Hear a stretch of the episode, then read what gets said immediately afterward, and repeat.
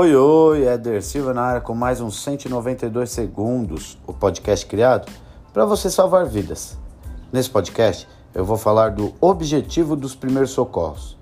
Talvez exista aqui algo que você nunca parou para pensar, mas que é o principal objetivo dos primeiros socorros, que é o objetivo de preservar a vida. É claro, um suporte avançado, um socorro especializado, ele vai chegar naquela situação e vai conduzir um atendimento mais adequado, mais específico. Só que ele só vai acontecer se você garantir o primeiro objetivo dos primeiros socorros, que é sim o de preservar a vida. Em seguida, temos o segundo objetivo dos primeiros socorros, que também é um objetivo muito nobre, que é o objetivo de prevenir novas lesões.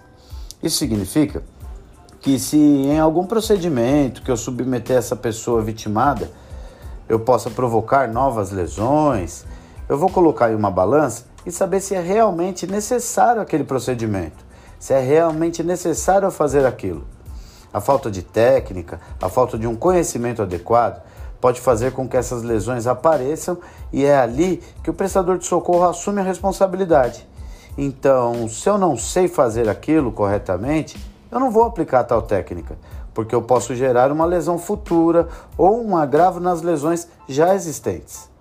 Esse preparo para isso é outro nome obje objetivo dos primeiros socorros, o objetivo ou a técnica de promover a cura. Muitas vezes, o primeiro socorro vai ser suficiente para promover toda a cura. Digamos assim, a operação dessa vítima ali no local. Eu digo isso em pequenas raladuras, em pequenos cortes que um simples curativo vai ser suficiente para promover toda a cura.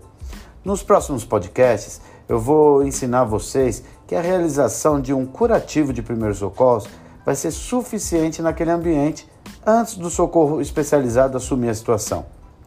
Ou que aquela situação em um ambiente pré-hospitalar seja resolvida com um curativo, fazendo com que a vítima retome suas atividades sem prejuízo à sua saúde.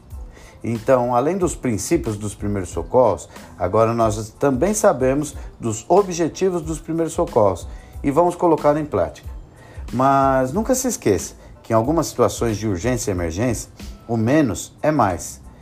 E muitas vezes, um simples pedido de socorro através dos telefones públicos de emergência, como o do SAMU, por exemplo, que é o 192, você vai garantir uma melhor qualidade de vida a essa pessoa que foi vítima de um acidente ou incidente. E por falar em pedido de ajuda, vamos ver o próximo podcast que eu vou falar sobre o pedido de ajuda e os principais telefones de emergências públicos do nosso país. Eu fico por aqui, um grande abraço, tchau, tchau.